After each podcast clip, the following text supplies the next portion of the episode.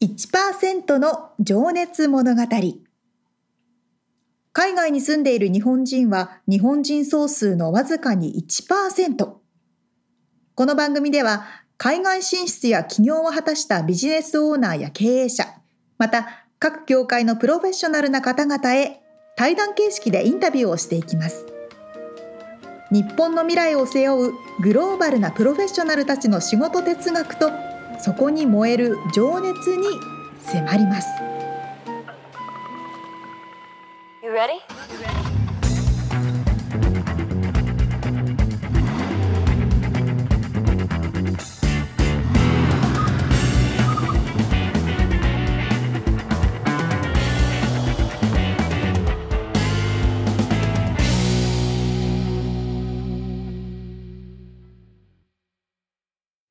にちは。こんにちは。1%の情熱物語210回目でございます。皆さんお元気ですか？元気でしょうか、えー、今日本は梅雨の時期かな。あ、そうね、6月ね。えー、っとね、ちょっと最近僕気になったことがあって、ほいほい。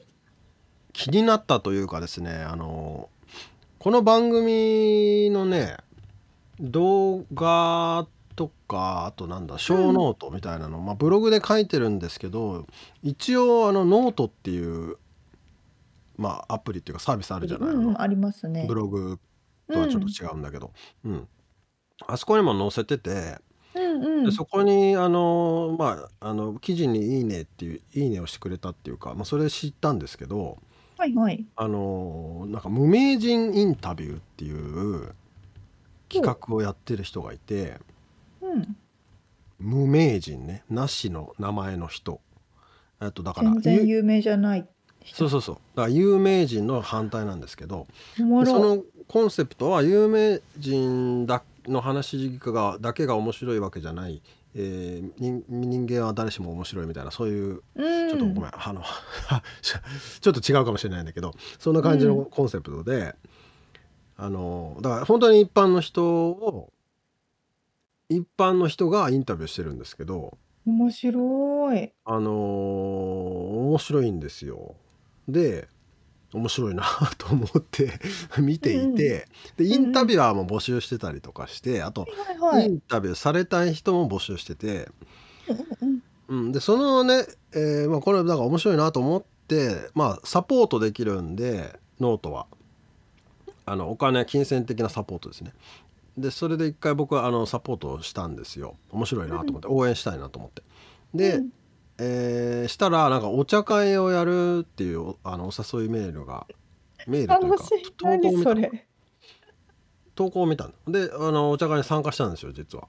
へえでねあのー、やっぱなんか面白いなと思って聞いてたんですけどそのインタビューをまあ、この番組でもねインタビューしてるんだけど、うんうんすることでやっぱりみんな、あの自分の頭の中整理されたりとか、なるほどあね。のなんていうのかなこう気が気がら気持ちが楽になるとかうん。こ孤独から解放されるとか、え、えーまあ、癒しになるとか、うん。まあ、カウンセリングとかまではいかないけど、うんうんうん。まあそういう効果がありますよねみたいな話があったりとか、うんうまあん。その他もいろいろなかなか奥深い話があったんですけどなんかなんか有料で話を聞くサービスとかもあるみたいなんだけど知ってる？さへえ。え、知らないけど、でもでもミツさんがやってることとか、そのね、その無名人インタビューの方とかって話をその聞いてその人の人生を振り返ってもらうってことだから、セラピーに近いものはありますよね。うん、そう。まあそうやってね言ってくれる方も割と多いんですよね。インタビュー終わってから、あのあなんか自分の頭整理されたとかね、うん。うん、だからそういうもちろん効果というかあるんだろうなと思って、そのお金1時間話を聞くのに2,000円ですとかってやってる人もいるらしくて。いや それそれなんかそなんかそれ金払う人いるんだなとかねなんか面白い、うんうん、あの気づきが。あとレジュメの代わりになるみたいななんかね。あ確かにね。そうそのインタビューをやっぱり聞くだけでその人のことだいぶわかるよねと思ってさ、うん。ね本当おっしゃる通りで私ミツさんはね対面したりズームだったりでうん。インタビュー直接されてるんですけど、私は音声だけで聞いてるじゃないですか、うんうんでもねそれだけでもその人の声の発声の仕方とか声質とかはいはい。雰囲気っていうのがもうすごく伝わってきてうん。合ってるような感覚になります。ね人柄がわかるし、多分だからさちょっと俺もその話聞きながら思ってたのはなんかレジュメの代わりになる今後、うんうん。あのー履歴書うん。あの学歴とかさそういうものはもう関係なくなったとしてさうん。あのなんつうのこう記憶能力とかさ別にいらなくなってくるわけでしょ？うん。でじゃあ何がクリエイティブなこそうね。う想像力が大事だとかってもしなったとしてじゃあどうやってその人の能力を知るかって言ったらなんかそういうインタビューを聞いた方がさ、レジュメ見るよりさあのあこの人、ま、雇いたいとか一緒に働きたいとかって思うんじゃねえかなみたいな面白い。ねだから将将来的にレジュメ履歴書がインタビューになったら面白いなって思ったっていう話でしああれですよ。みつさんの次のサービスに加わるのはあなたの音声レジュメ作ります。あでもそれいいかもねマジで。面白いかも。うんうん。ちょっと考えてみよちょちょ できたらここで発表してくださいうね。そうねそうね。あ面白いな。面いや白い。っていうね気づきがあって面白かったっていう話です。だからちょっと無名人インタビューで多分検索したら出ると思うんで、もう別に僕全然関係ないっていうかあの、うんうんうん。ねあのあれなんですけど面白かったので紹介してみましたっていう。へえ、はいいろいろありますよね。ね面白い。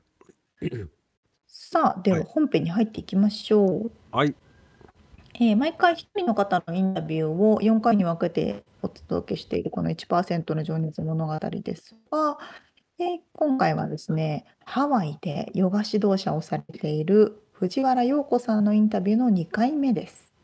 はい、えー、陽子藤原。陽子藤原陽子じゃなくて陽子藤原なんですって言ってたけど。あ、そうなんだ。いやいやまあそれは別に。こうなんつうの？あのまあアメリカ海外に住んでいるというカタカナ書きでねあの陽子ってね棒中伸ばしてうんうん。陽子と書くんですけどこれもなんかね、こだわりというかあの面白へー。い面白いというかなんつうのかな。うん。あのそういう風に表記してるんであの僕もちょっとあえてちょっとあのなんかなんだえー 敬語じゃなくてなんて言うんだっけそのなんとかを略して陽子藤原と呼んでますけども。なんとかを略しなて。いるななんて言うんですっけその。なんとか様とかあのなんとかを。継承？あ継承。継承略？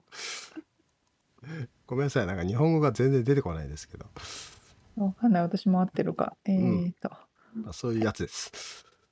はい、まあそんなね、そういうやつよこよこさんの生い立ちから、えーなかなかショッキングな話だったり、ヨガがうん。私を変えてくれたみたいな話うだったり、ーん。えーまあそれもね、でもなんかやっぱちょっとこう、こう面白いんですよ。まあちょっとごめんなさい、言葉足らずであれなんですけど、聞いてもらった方がいいと思います。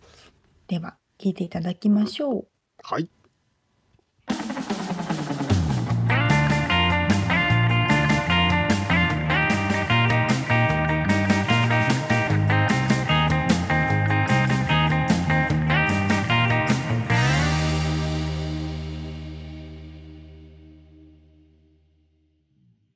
はい。まあ、ちらっとさっきね、陽子さんからも出たんですけど、まあ、実は、元 IT 系ソフトウェアエンジニアはい。という、ちょっとね、まあ今、ルックスがみんなに見れてないんであれですけど、今の陽子さんから想像がつかないような、あの、過去をお持ちでいらっしゃるということで、ちょっとね、その辺の、うん、幼少期から、えーまあ、日本でね、そういったエンジニアとして働いてた話、そして、まあ、今の仕事に至るまでの経緯をね、ちょっと次回伺っていきたいと思います。幼少期からまあ行きますか、幼少期から。いやでもね、幼少期からじゃあ行きますよ。じゃあ、ざっくりと、私結構すごいです、すごいからね、えーって思うところが、実は。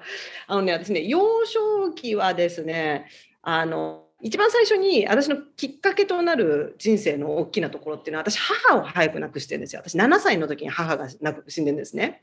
でそううちの母ねあの私がこんなに健康でもすっごい健康なんですよ私全然もう病気とかしないし、うん、なんだけどうちの母は病弱でで、だったらまあまあららしくってそれでまあまあ早くいなくなったんだけど、まあ、そんなのがあって。はいでそこからまあうちの父がその私が10歳9歳10歳ぐらいの時だったかな再婚したんですね。うん、でまあ再婚したおか、今のお母さんっていうのが実はフランス人の方なんですよ。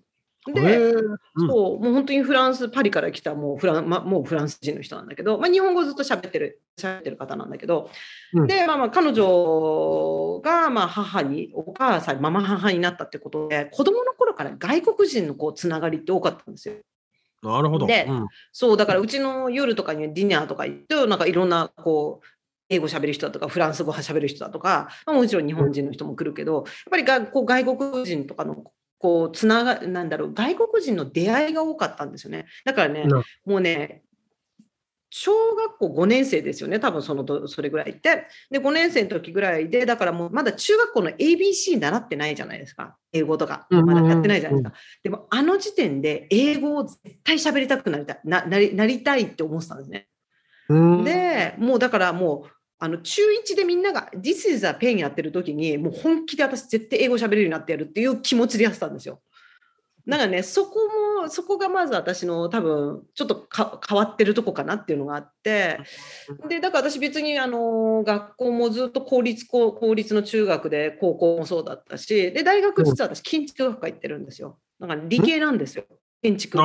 建築ね、はい。そう。で、あの、言ってて、だからね、別に英語のとかは全然やってないんですよ。全然英語の関係とかじゃないんだけど、これもその、今のそのママにその大学の進学の時もやっぱり英語の学校行こうかなとか言ってた時に、いや、英語、なんかね、語学っていうのは世界を広くするもんよ。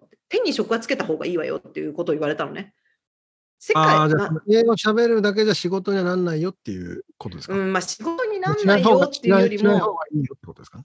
うん、でもやっぱり英語っていう彼女的にはどういう意味で言ったのか分かんないけどでもやっぱり英語っていうのは世界を広げるものであってやっぱり技術とは違う、はいはい、技術でもあるかもしれないけどまあ、そんなことを言われた時に、うん、あそうだよなと思って英語はだから英語だけでちゃんと勉強し自分で喋れるようになれればいいからって思ってで、技術として建築行ったんですね。なるほど。で、そうそう、それでまあそこから建築学科やったんだけど、もう英語が喋りたいがいっぱいで、私ね、うん、あの当時ね、大学の頃4年間ね、あのハードロックカフェってあるじゃないですか。はいはいはい。あのね、ありますよね。あの、うん、ロックが流れてるレストランね。そうそうそう。まあ、レレストランですよ。あそこレストランですよ。うん、あれに4年間私働いてたんですよ。ウェイトレスやってたんですよ、あそこで。で、そう。であそこだとそうハードロックカフェだと外国人の出入りがする結構多いじゃないですか。だからあそこで英語覚えてやりたいと思ってそう外国人が出入りするところっていうので、まあ、大学1年生の時に友達となんかレストランそういうハードロックカフェになんか行こう行こうよみたいなかっこいいから行こうよみたいな感じで行った時にあここで働くと思ってで そこで働いたっていうそこで4年間やって、まあ、そこで英語をちょっとまああの何？身につけたっていうかなんかこうね、その、なんだろう、現場でもう叩きの、そう、英語を習ったっていう。え、それってでもどれぐらい、まあもちろんちょっと知らない人のために言うと、世界中にありますよね、ハードロックカフェって。ハードロックカフェ、世界中にあります。観光地でよくあるのかな？で、東京にも。で、そこにじゃあお客さんは、まあ、そのみんな知ってるから、外国から来た人もそこに飯食いに来るってことですよね？どれぐらいの割合でいるんですか、外国人の方？割合、あの時どんぐらいだろう、日本人と比べても、でも多分3割ぐらいはいたんじゃないかな。あえー、じゃあサーブするときはもう英語で。もう必ずだから毎回私、もう平日も多分確か入ったけど、週4回、ど何回ぐらいやってたのかな。でも、いや結構私本気でやってた、本気でやってたっていうか、すっごい楽しかったんですよ。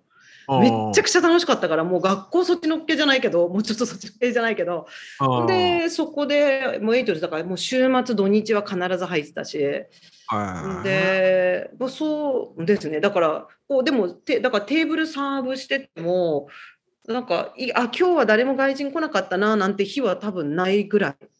ああ、なるほど。自分がサーブしたテーブルには必ず1個のか2個はテーブルは外人いたんじゃないか外国人いたんじゃないかなっていうぐらい。じゃあ、こ結構積極的に話しかけたりして、英語をうん喋らせるみたいな。そう。そう。でもまあまあ最初はだからあのねこうオーダー取る英語をこうやって鳴らしてでそうするとこうお客さんとかがこう何？あのえ何やってんの？つって学生やってるんですってなんかこうでうん。自分の自己紹介ができるようになってみたいな。うーん。なでまあ、るほどね。働いてる子とかも外人の子とかがいたりとかするから、まあ、そういう子たちとこう友達にもなったりとか、まあ、日本語喋れるからみんな喋れるんだけど、そまあうん。そんなのかだったかな。うん、なるほどね。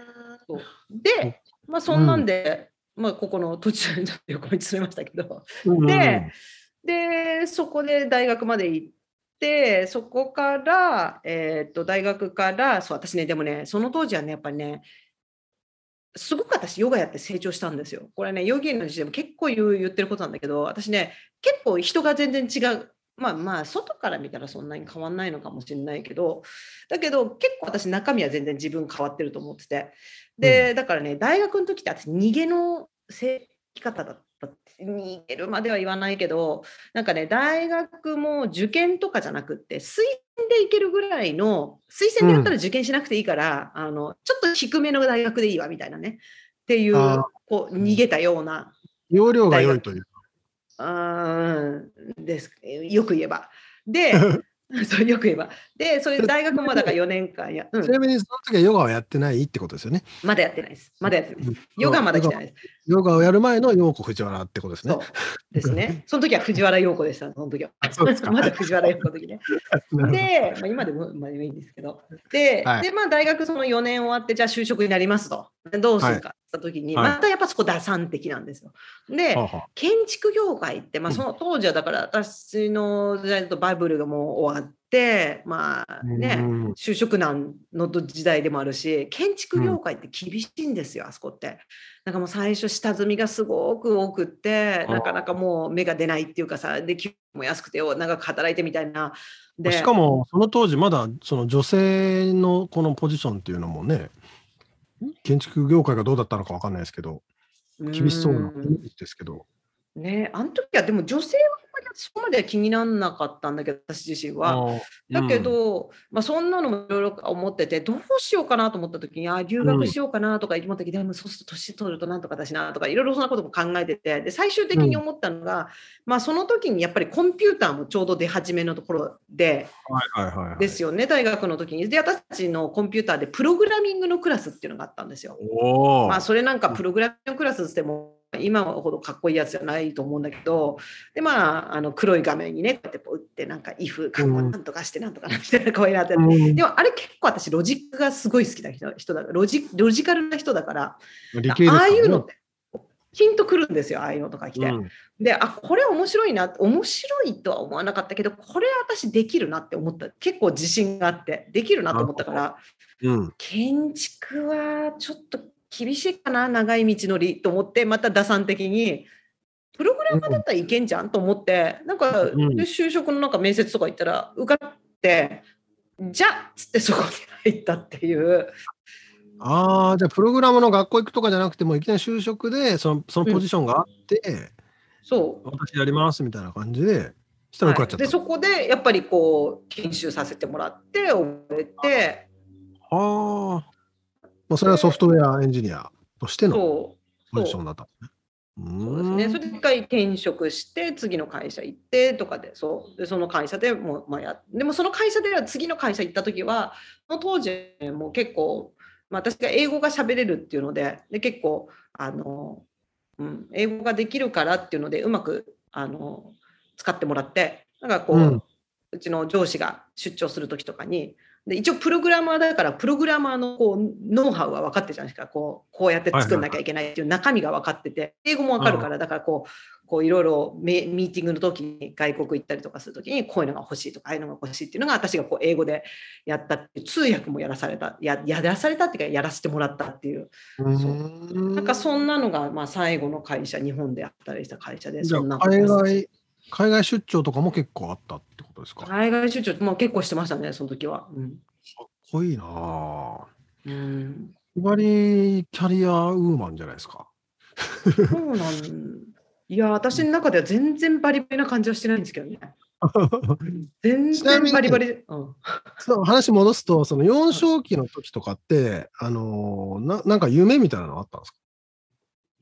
私ね、幼少期の時はね、動物が、こんなこと言ったらおかしい子に思われるけど、私動物すごい好きで、私は犬すごい好きで、私大きかったら犬になりたいって思ってたけど、思ったよね。そういう夢あるけど。いやそう今、今猫ですけどね。今猫今ね、画面に猫ちゃんがね、可愛くてね、さっきから気になってるんですけどね。そう、もうお昼寝入っちゃった。寝てるけど。そうなんだ。まあじゃあ、その英語をじゃあ使い、使いたいなっていう気持ちはずっと持ちつつ、うん。うん、で、プログラマーになって、で、まあ一旦それをだから、辞めたわけですよね、その会社を。で、いや、そうう、ん。そこ、そこ大切なところが、実は入ったには入ってやってたんだけど、で、会社もすっごい楽しかったの、その、上司とかもな、働いてる仲間とかもうん。すっごいみんな仲良くって、もうすっごい楽しかった。会社好きだったんだけど、実ははいプログラミングあんまり好きじゃなくて、こんなこといあつそうなってんだ。あんまりやってない。だからもう、本当通訳で連れてかれる方が嬉しかったの。ああ、なるほどね。そう。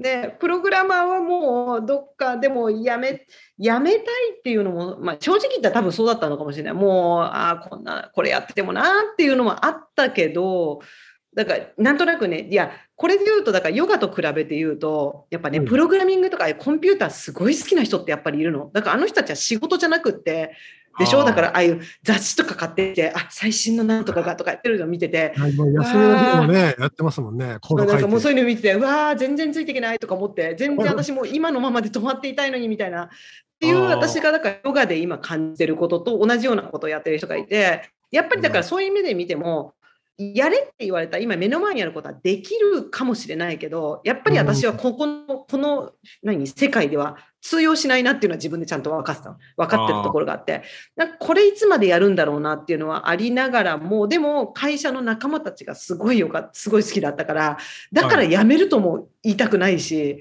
なんかもうその自分の中の葛藤、この人たちと一緒に仕事したいけど、でもプログラミングはな、みたいな、こう、出会った時に、まあ、うん。ハワイに引っ越しますよっていうことになって、じゃあ、これだったらもうしょうがないよねって言って心置きなく、やめますってやめてきたんです。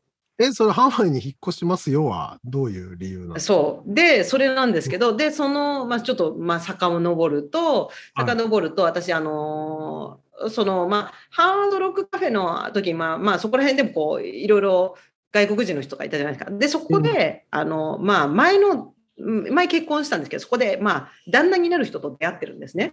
なるほど。で、うんその人と結婚していて、そう。で、結婚して、そこから、その人が、まあ、ハワイで仕事が決まったんで、仕事でこっちに来るってことになったんで、うん、来た。なるほどですね。でヨガをやったのは、でちなみにヨガを入れていくと、ヨガをやったのは、その2社目ですね、転職して、今すっごい楽しいって言ってるような仲間たちがいるところの会社のところら辺でヨガを始めて、うんで、ヨガすげえ面白いけど、でも、でそこで私だから日本とかでも育成いろんなとここうあるのか、なんかもっと勉強したかったらやっぱり育成ぐらいしかないんですよ。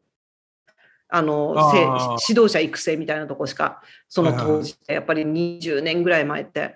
うん。で、でもそんなに時間コミットできないしなって言って迷ってるところで、まあ、仕事も辞めてハワイに引っ越して何しようかなヨガしようっつって。でここに引っ越してきいあのうんインストラクター育成に入って自分がなったっていう話。なるほど。ちょっとね、じゃあ今までの話聞いてると、もうなんかずっとハッピーな、まあもちろんね、お母様を亡くされているっていうのはあるんですけれど、あのー 学校だったり、えーまあ、ハードロックカフェの仕事だったり、えーあとその後の就職のし仕事環境とかが、すげえ楽しそうな、あのー話が続いてたんですけど、こう、まあ、なんかね、イメージ的には、こうなんか挫折だったり、こう、くもう仕事が苦しくて、メンタル的にちょっと弱ってヨガを始めてみましたみたいな話がなんか、こうスムーズな感じするんですけど、そういうわけではないってことですね。全然期待外れで。いや、きっていうか、なんかこう、君僕の偏見かな、なんかそういうのがあるんですけど、ああ、な、ないですね。いいやもうずっとハッハッピーというか、なんつうか、こ環境的にはもうずっと楽しかったって感じなんですね。いや、えいや、どうだろうな。いや、そう、あのね、これはね、じゃあね、例えば一つ、一つ例で言うと、あのその母の話からすると、母の話からすると、とね、ある意味、あのね、私ね、嫌な記憶を抹消する能力が多分高いんだと思う。っていうのがあって、いやね、いや、本当これ、これ冗談みたいに聞こえるけど、いや、子供の頃に母亡くしたじゃないですか。で、あとね、はい本当ね、ここ10年ぐらいまでね、ちょっと記憶喪失だったの、その母のことに関して。っていうのが、記憶喪失なんじゃなくって、もちろん覚えてるんだけど、はいなんかね、あの、思い出しても辛いだけだからって、こう、埋めと、埋めとく、埋めといたんですよ、ずっと。で、なんか、かこれ、なんかこう、なんなんなんかこう、昔の思い出箱の箱じゃないけど、そこにこう入ってるじゃないですか。でもこれ開けて、だどうせお母さん帰ってこないんだから、開けたって悲しいだから開かないっつってこうやってずっとやってたんですね。だからある意うん味記憶をこう封封じ込めてるっていうところがあって。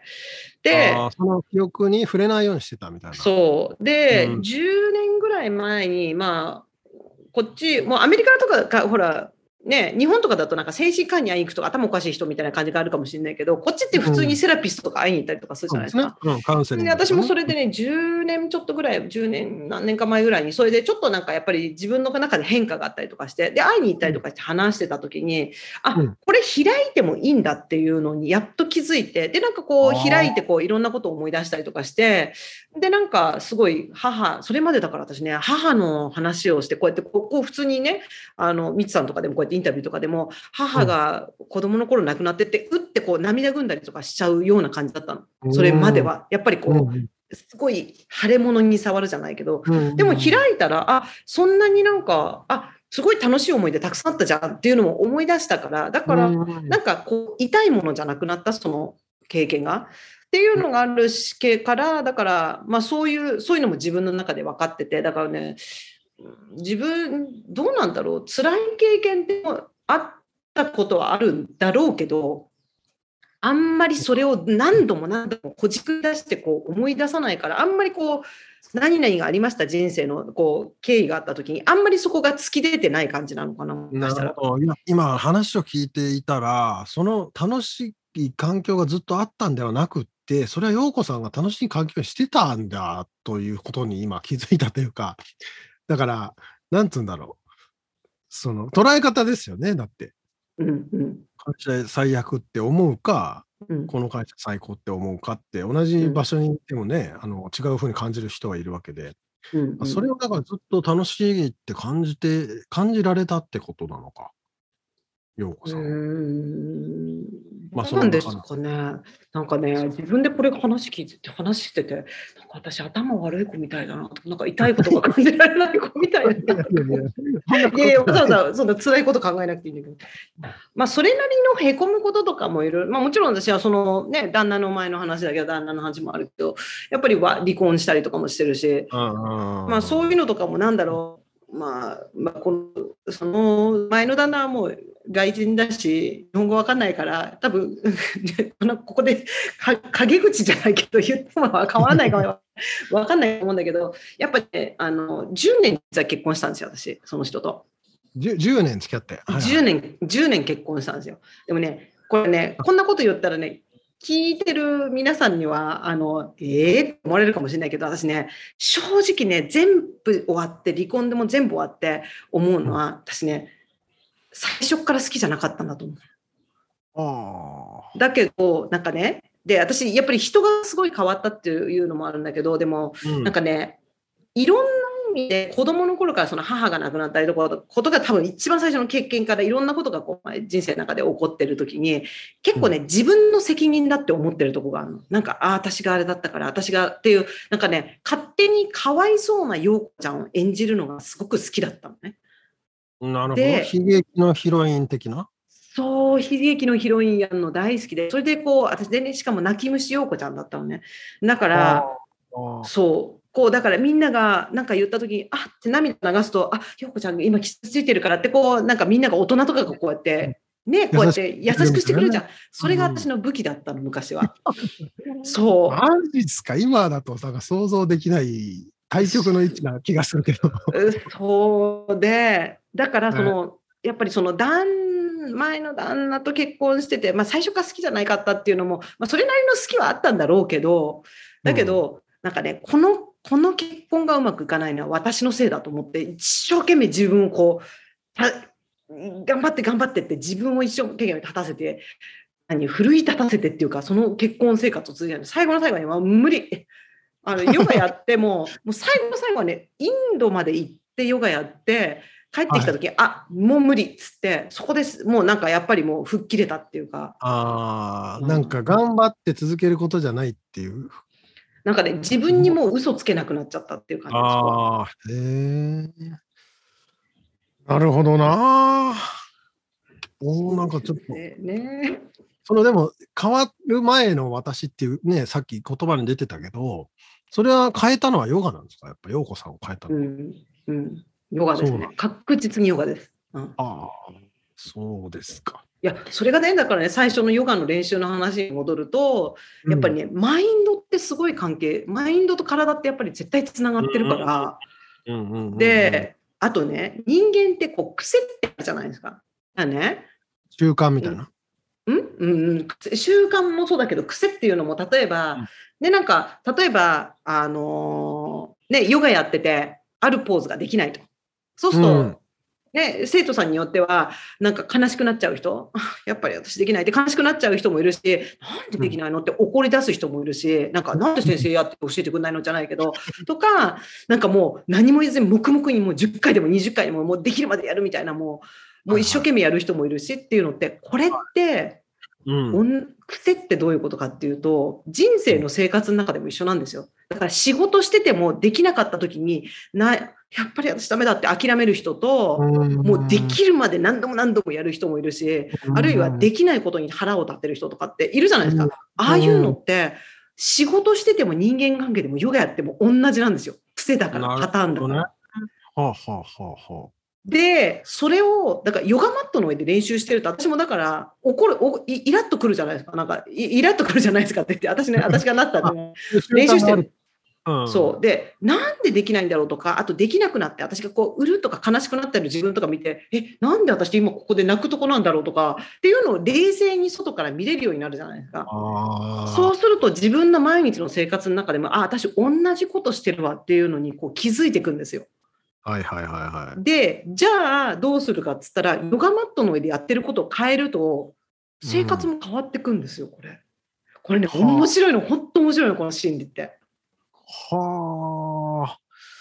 いや、だからなんかよくある言葉ですけどね、その、こ言葉を変えたら何とかが変わるとか、何とかが変えたら何とかが変わるみたいなやつですよね。そうそうそう。言葉変えたら考え変えたらとかでしょ、うん、そう。いや、でね、私だからその時にやっぱりこのハワイで出会ったすごくいい先生がいて、はい、でその先生がね一つねすごいもう私がねもうまさにこの泣き虫陽子ちゃんが抜けた瞬間がある ストーリーがあって、はい、これもうね、笑えるから、もう本当ぜひあの笑ってもらいたいのが。で、まあ、もうこれ離婚が離婚した後なんだけど、まあ、その後にねあのある人と付き合ってた彼氏がいたんだけどその人とまあ別れることになったと、はい、別れすることになってで私もねで、まあ、その時もまだちょっとなかわいそう泣き虫陽子ちゃん、かわいそう演じる陽子ちゃんがいて、悲劇のヒロイン好きな陽子ちゃんがいて、で、まあ、そのヨガの練習するじゃないですか。で、毎日こう練習が終わった後に、シャバーサナってこうね、あの、仰向けになってね、こうお休みする時間があって、そこでこうやって親向きしながら、ツルツルって涙が出てきて、はあ、辛い。で、こう涙が出てくると、それを毎日やるとね、そうすると、あの、私のその先生が、あのね、慰めてくれるんですよ、優しいから。うん、ね、優しくてこう、まあ、大丈夫ってこうやってね話聞いてくれたりとかしてね。やってねそれをね私しつこいからね1ヶ月ぐらい1ヶ月は多分やったと思うな。毎日ほぼやってたのね。しつこいので、自分でもでもね、もうね、毎日やってるから、やってることだから、なんかね、どこで止めていいのか分かんないし、向こうもこう毎日慰めてくれるから、これ、私、いつまでやんのかな、みたいなところに、ちょっと自分でこう感じきて、ちょっと私、これしつこいかなって自分で思い始めた時に、その先生とまあまあ仲良か、なんかお友達もあったから、で、私、そろそろしつこい、もうそろそろしつこいよねって言ったら、そろそろ言おうと思ってた。言われた時に、ぐっさーってきて、あ、やって、この悲劇の広い演じてるのバレてると思ったら、なんかそれからそれが起こったらなんかね下手な下手なドラマ見てるのと同じで、演技の下手なさ、女優のドラマって見てらんないじゃん。もうなんか、もう本当、嘘泣きやめてくんないっつうか、もう見てらんないじゃん。もうチャンネル変えたくなっちゃうやつ。もうあの状態になっちゃって、その一件があってから、また何かがあった時に、いやーもう悲しいと思って涙いつも通りにはもう癖だから、もうなんか悲しいと思って、うるうるとか言って泣いて、また泣いてるしとか言って、自分でだんだん泣いてる自分に笑えてきちゃって、それから、多分ね、はあ2、3年全くなめ泣けない時期が来ちゃったの。2、3年何やっても全く泣けない陽子ちゃんになっちゃって。本当映画とかでみんなが感動する映画の中でみんな泣いてるのに、やっべえ、私一人泣けねえと思ってどうしようとか思うような、なもう、それはなんか逆逆に自分泣いてる自分がおかしくなっちゃうから泣けない。そう、なんかね、うん。泣いてる自分見ると、なんか、またまた演じちゃってみたいなのが、なんかね、そ外からもう一人の自分が、なまたかわいそうなことやってんの？もうバレてんだから周り恥ずかしいじゃんやめときなよっていうなんか冷静になっちゃう。泣泣いた瞬間冷静になっちゃう。まあ、じ違う言い方をすると冷めてたみたいな感じなんですかね。てたの冷めてた気はないんだけど多多分その、なんかね自分を見ちゃってたんですね。そう客観的に見てて客観的な自分が演じてる自分なんかね本当に悲しい涙とかで出してるかもしれないんだけど泣くっていう行為がまたやっちゃってっていうのがあれはもう、うん、なんかねああれはすごい衝撃の一事件ですよ私の人生の中で。ー面白いなあそれ。うんはい。いやだから今でも私あんまり泣かないんですよ。はい。じゃあもうそこで泣き虫陽子ちゃんはもうどっか行っちゃったんだ。どっか行っちゃったんですよ。泣き虫陽子ちゃん出番なくなってきちゃってもう。もうそう。どこいどこ行ったんですかね。役を下ろされちゃったんですよ。もう演技だからダメあんたダメって もうバレてるし、みたいな。バレてるし。そうですか。いやー、面白いエピソードばかりでね、ちょっと止まんないんですけど、ちょっと次、そろそろ次のセクションに入っていきたいんですが、はいまだ大丈夫ですか？大丈夫です。えーじゃあね、ちょっと今から仕事の掘り下げをしていきたいと思います。はい。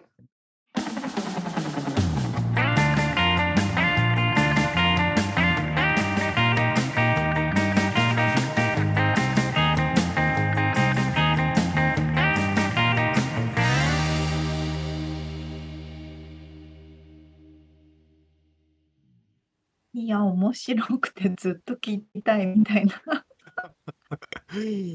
面白いよね。面白いってい面白いうな。あの、話し方が多分面白いんでしょうね。さそうね、さすがだからその先生っていうのもあるんだろうな。うんうんうん。そうね、そうね。飽きないと思いますよ。うん陽子さんのこう講義とかがあったとしても。ねうん。いやー何から話せばいいんだこれ。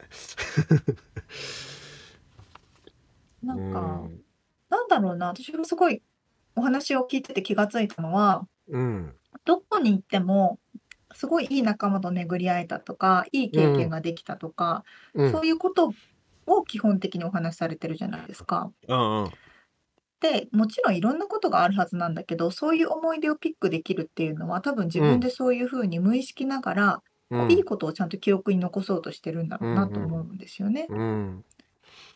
ねそうだからねうんあの話にも出てて僕もねだからそのなんか人生ずっと上々なような印象をやっぱりそこで受けて、うんうんあのそそういうあの質問の仕方になったんですけど、うんうんまあ実はねこのインタビューの後に陽子さんがアップしてる YouTube の「ヨギへの道の」うんうんうん。えー中でね辛い辛い時の話だったかな。なんかそんなようなタイトルでね、話をされていて、まあ、その、まあ、お母さんのね亡くなった話とか、まあ、その辺のうん。話そしてインタビューを受けた後の陽子さんの感情みたいな話をしてらっしゃってね。うんそれはそれでまた、まあ、僕もねなんか言葉を選ぶわけじゃないんだけどなんかいろんなこう 印象的にはそう受けたんだけどまああの、うん。確実に辛かっただろうしあのうんうん。それをだからおなんていうのかな。あのひまあひ人が変わったって陽子さんおっしゃってましたが、うん、表に出さないっていうのは、なるほどね。ていうかそ。のねうんなんかやっぱそこはこうそういうふうに選択してるんだろうなという部分もなんか感じますけどね。その人うにん。それ話したってさ、あのよりもさ明るい楽しい話の方がやっぱりまあいいいいというかねエネルギーがそっちの方が多いと思うから、うんうん、ちょっとなんか言ってること伝わってるかわかんないけど、いや、うん、あのね、すごくわかります。すごい、私そのね、うん。いいところをピックして、いいところを話そうとしてるのと、すごいいいなと思っていて、うん。こう人によっては、すごいネガティブな人っうんて、うんうん。もうとにかく悪いところばっかりをピッピックアップするから、はいはい、上げ足取るみたいなね。なんかそうこそうそう、だから多悪いとこ分その人の、探しちゃうみたいなね。多分ね、無意識かもしれないけど、その人の記憶の中にもそれが残ってて、でも、っていう、そういう多分人ってどこに行ってもそういう風な記憶しか残らないんですよ。うん。その反面この陽子さんみたいなもしかしたらね隠してるって部分あるかもしれないけど、だとしてもいいところをの残してるってうん。いう人って、うん。こう人に話しててこういうふうに話聞いててもなんかすごいこっちがいい気分になる。ねエネルギーもらえるよね。そうそうそう。あすごい素敵だなと思いまうん、ね本当にいやーあとそのねヨガがまああのー私を変えたって言ってた話の延長で、す。うん。そのマインドと体はつながっていてでその癖癖が人にはあってでそのそれが結局だからヨガのマットの上であのやることを変えることによってもう生活が変わって人生が変わってくるみたいな話。ねそれがねだから一見なんかよくある話のようなんだけどめちゃくちゃ深いなと思って。めっちゃ深い。うん。あのその通りだと思います。うん。だからそれを聞いてさその毎日34時間ヨガの、ままあ、瞑想したり練習うんうをん。ストイックにしているっていうのは、もうなんか人生人生の達人のようなあの境地だよね。っていうか、うん、修行僧みたいなことですよね。そうそうそうそう。それはうん。こう、うん、なんていうのかね。達人だよねやっぱり、うん。うん。ストイックだなって感じ受けますね。うん、まああとハードロックカフェで働いてたってのもなんか あの今の印象とちょっと違うけど。い今のイメージと？うんなかなか面白いお話でしたけどね。確かに。ね。そうですね。いやそれで、それで次回はどんな話です？もうね奥深いんですけどまあ次回がまたさらに、えーその仕事の、えーまあ、哲学ですね。仕事を掘り下げ、はい。そして僕が聞きたかった、えーまあ、ヨガと、まあ、ビジネス金儲けってちょっと対極にあるような気がするんですけど、うんその辺うんのお話とかね、はいはい。まあ、ちょっともっと奥深く突っ込んだ話をちょっとうんセンシティブな話になりますけど、うん聞いております。楽しみにしております。はい。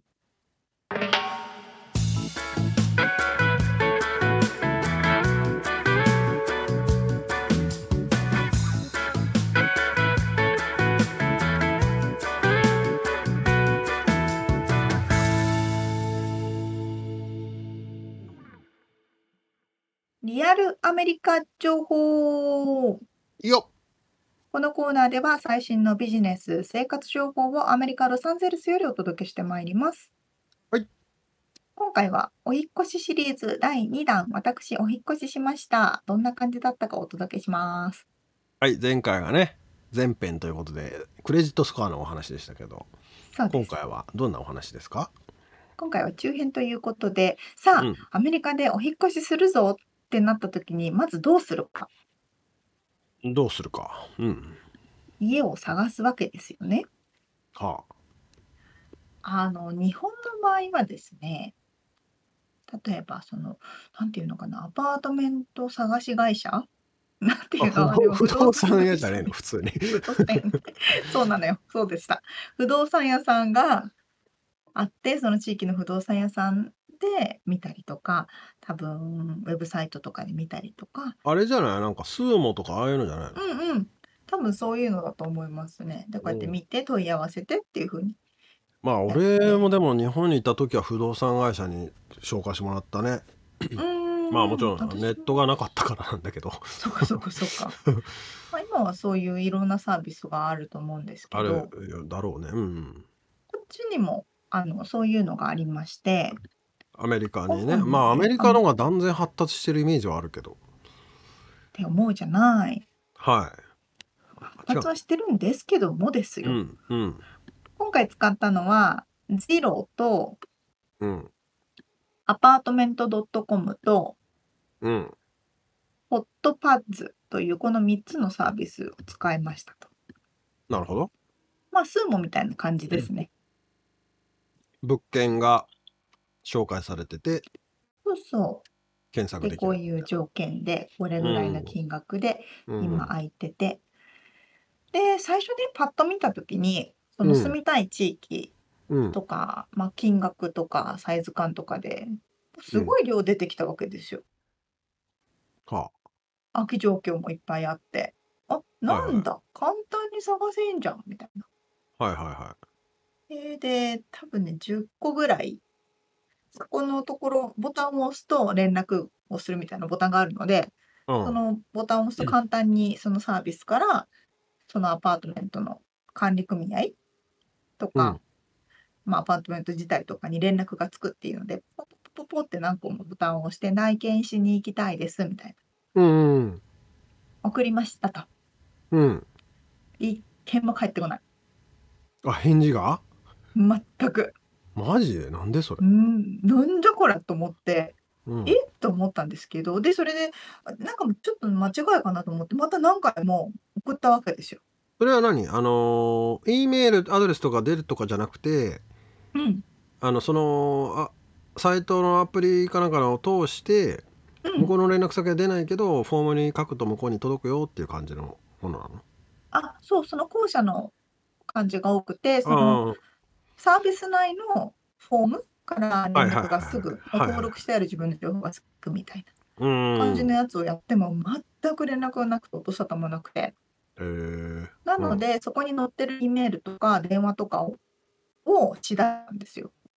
あ調べ調べる。うんうん。調べる、うん、そうね、載ってたりとか載ってなかったりとか、はい。別のところから調べたりとかして、電話しても全然出ないの。どういうことや電話にも出ないし、うん。メールも返ってこないし、本当多分うん。15件ぐらい電話したと思うんだけど、全く音沙汰なくて、なんじゃこりゃと思って、もうかけまくったら、やっとたまに出るみたいな。うん。で、これで見たんだけど、この家内見行きたいんだけど、あ、空いてないよ。じゃあね、とか言われるんですよ。はあ要するに、そういうところに載ってる情報は正しいものもあるけど、うん。めっちゃ古い情報がそのまま載ってるパターンがあるということなんですよ。それちなみに有料のサービスなの？多分ね、むどっちもあると思いますよ。うん。有料でも無料でも多分投稿できるやつで、うん。じゃあ前に載ってたやつがそのまんまになっちゃってんのね。そう、なってたり、なのか更新されてるって書いてあるのに、前日何年間前に更新とか書いてあっても、電話したら、えとか、書いてないよとか、へーですごいね、す素敵なところとか、まあ、いっぱいあったから、もう一生懸命連絡してたんですけども、全然本当に連絡が返ってこないわけですよ。うーん出た、さす今はだからがアメリカと。マーケットのバランスがそういう状況だからってことなのかな？って思って友達に聞いたら、うんえ、そんなもんだよ。全然基本返ってこない。って言われて。で、あそう2週間後とかにたまにポロッと帰ってきたりするよとか言われたんですよ。あーはいはいはいまあ、要するにですね、このアメリカの社会は日本の社会のようにちゃんとしていませんので、うんそんなちゃんと電話に出てくれたりとか、対応してくれたりとかっていうのが少ないわけです。うーんということで、ここで方法を変えました。なるほどえアメリカっぽく、もう行く。空いてなくてもとにかく行って、なんか鍵が開いた瞬間中に入って聞くみたいな。あー。あそれはでもリースとかしてるよとか看板が出てなくても？出て出てなくても、なんか出てそうだったりとか、うん、そうそう、もうとりあえず行ってみる。はいはいはいはい。で、すごいおしゃれなね、ところの、おしゃれな写真で新しいようなマンションがあったから、うん。あ、ここの部屋に住みたいと思って、うん。ここの管理事務所のところのところまで行って、住人が出てきたから、その間にちょっと入れてってそこの管理人事務所のところに行って、ドドーンってやったわけですよ。そしたら女の人が、どうしたの？みたいな感じで、すごい、電話ずっとなってても気にしないみたいな感じです。まあ、対応は良かったんですけど、え、なんうん。かここのところすごい空いてるって、空き状況がいっぱいあるっていうふうに書いてあるんだけど、みたいな。うん、うんえっとね、それ、ウェイティングリストだから、名前入れとくとか言われて、へえまあ、待ち、まあ、ウェイティングリストっていうのは何ていうのかな。順番まあ待ち、うんうん。なので、あ、うん、あ、入れとってって言ったら、うん、じゃあ64番目ねって言われて、はい。ちょっと待って、どういうことですか？何年待ちそれ、何人待ちとかっていうのとか、うん。あと、行ったら、あ、オッケーオッケー、じゃああなたの情報ちょうだいとか言われて、だいたうん。い収入どれくらいかなとか言われて、こうやって言ったら、うん。ああ、ダメだねって言われて、うーん。足りないのかなと思ったら、あ、ちょっと高すぎるって言われて、うん。私全然別にすごい稼いでるわけじゃないのに、うん。そこは実は低所得者向けの人しか入れないああ場は所はは。だったとかね。はそういうの何にも情報を載せてくれないのよ、オンラインで。先に書いとけよみたいな先に書いてってよって。あそれで他のところも何件も電話しても出ないから、なんか突撃で行って空いてるみたいなのとか、空いてなくても中にちょっとこそっと入って、ここの雰囲気見て、うん、ここは違うなとか。なるほどねで、すごいいいなと思ってたところに電話を何回もしても出なかったんだけど、留守電残してくれって言われて、うん。まあ帰ってこないだろうなと思ったけど、一応留守電を残したわけですうよ。ん。そしたらたまたま次の日に折り返しがあって、うん。ちょうど部屋が空いてるんだけど、明日見に来るって言われて、OK、明日朝一で行くって言って、うん。朝一で行ったところが、結局住むことになる場所なんですよ。おーすごいすごい本当にラッキーでタイミングがあって、タイミングだね。はあはあはあそう、向こうの人も仕事のやる気がたまたまあった時で、みたいな状況が重なって、もうここしかないって言って、すぐもうあの申請書、うん。アプリケーションを出すわけなんですけど、うん。その時にあの前回話したクレジットスコアとか、うん今までの住所とか、過去2ヶ月分の給与明細、収入、働いてる場所とかいろいろ書いて出すと。うんうんというような感じになりました。うーん。そうかそんな大変だったかな。ミツさんの今のお家どうやって探しました？でも俺はねあれなのよね。妻がほぼ決定権を持っていたので。うん。で妻の方がそういうのは得意というか好きだったんだよね。家を物色するのがね。おでその時使ってたのはウエストサイドレンタルズっていうウェブサイトでほう。で有料で確かうん。60ドルとか払うとうんうん。えーろ何日間だったっけな？2ヶ月とかはうんあのその有料プランで使えて見れ見放題でで連絡先も書いてある、でえー。無料の場合は連絡先書いてなくてさっきみたいなそのフォームを通してしか連絡ができないからはいみはたいな感じい。でだから直で連絡がついてもう何件か見に行ってうん。あの普通になんか楽しかったけどね見に行くのが。あのまあでもそれはだからアポ取るとこまでも多分妻がやってたからお俺はもう別になんかその彼女が選んだいいところを あほほな行こうかっつって一緒に行ってでぼ僕の条件はガレージがついてるっていうことだだけだったの、うんうんうんでそれはもうククリアしてでその妻はなんかキッチンがこうじゃないと嫌だとかさ、いろいろあるからさあので全部そこのqualify し qualify っていうかそのお互いの条件があるところだけをピックしてアポ取ってってやってて、まあ、別になんか苦労してたというか楽しんでやってた記憶があるけどね。あ素晴らしい奥様ですね。でも今の、えーうん、まあでも確かに一番最初に俺アメリカ来た時はなんか歩歩いてノックして探した気はき記憶はあるね。ここに住みてえとか思って、人海戦術でね。うん、確かに確かに。まあ、特にあれかもしれないですね。今の時期がちょうどコロナが落ち着いてきて、みんなすかもしれない。ごい引っ越す時期っていうのもうんうんうん。ねだからそのう売り手市場じゃなくてあ売り手市場かうんうんうん向こうの方が立場が上になっちゃってるのかもしれないね今は。そうかもですね。うんあのちょっと前だったらねもう入ってくださいみたいなその1ヶ月分無料にしますみたいな看板よく出てたけどね。そうだうん特にあのコロナ始まった直後とかは、あそう友達もねすごい安い価格でビバリーヒルズのそうだね入ったりとかしてたのかな。なんかねそうかもですね。変わるよね。そうそう結構変わる。だいぶね。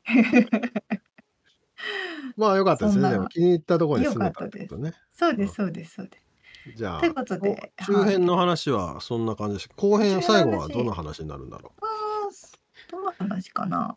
例えば大体離れちゃったような気がするな。う。あそうなんですか。まあとりあえずじゃあ今の状況を聞きましょうかね。そうですどんな部ね。屋なのかとかね。あ、そうですね。うん。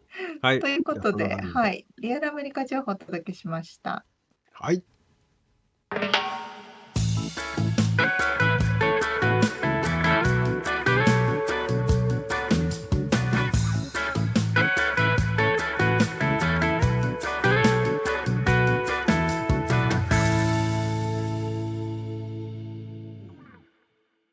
締めのコーナー、質問。はい、質問。えー、っとね、陽子さんのお話にもあやかってなんですけど、はいはい。アルバイト、まあ、ハードロックカフェでバイトしてたって話だったんだけど、アルバイトの思い出って何かありますか？アルバイトは、私は一番長くしていたのはパン屋さんですね。へえ、そ聞いた、うん聞いたことあったっけ？どこの？行ってなかったかもですね。高校生から2それ年。山梨の？東京です。東京の、うん、あ、そっか、うん東京、高校はもう東京か。高校から東京なんですけど、パン屋さんのあの朝のバイトなので、朝うん。5時ぐらいからそのオープン早いよね5。時半とか。そう。で、そこでパンの美味しさを知り、ずっとたパンを食べ、多分かなり太ったんじゃないかな、その時。ああ、パン屋さん太りそうだね。多分でしょう。で、もの美味しい。でも日本のパン屋さんのパン美味しいよなうまいで。しょう。そう、でもあの、フランスパンとかがかパパキパキパキってこう、焼きたての弾けた音がした状態のものを手に抱えて並べたりとかするわけですよ。はあ。最高でしょ。それはなんかでも朝のパンのうん。こういい匂いの中なんか気分が良さそうだね。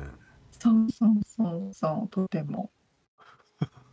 そして、みつさんは何のバイトをしてたんですか？俺はね一番最初は焼肉屋の皿洗いでへえ。あとはまあ居酒屋ですかね大阪に住んでた時は居酒屋ですねずっとへえ。まあでもな厨房中の人でしたね。中の人なんだ。うん。じゃあ作ってたんですか？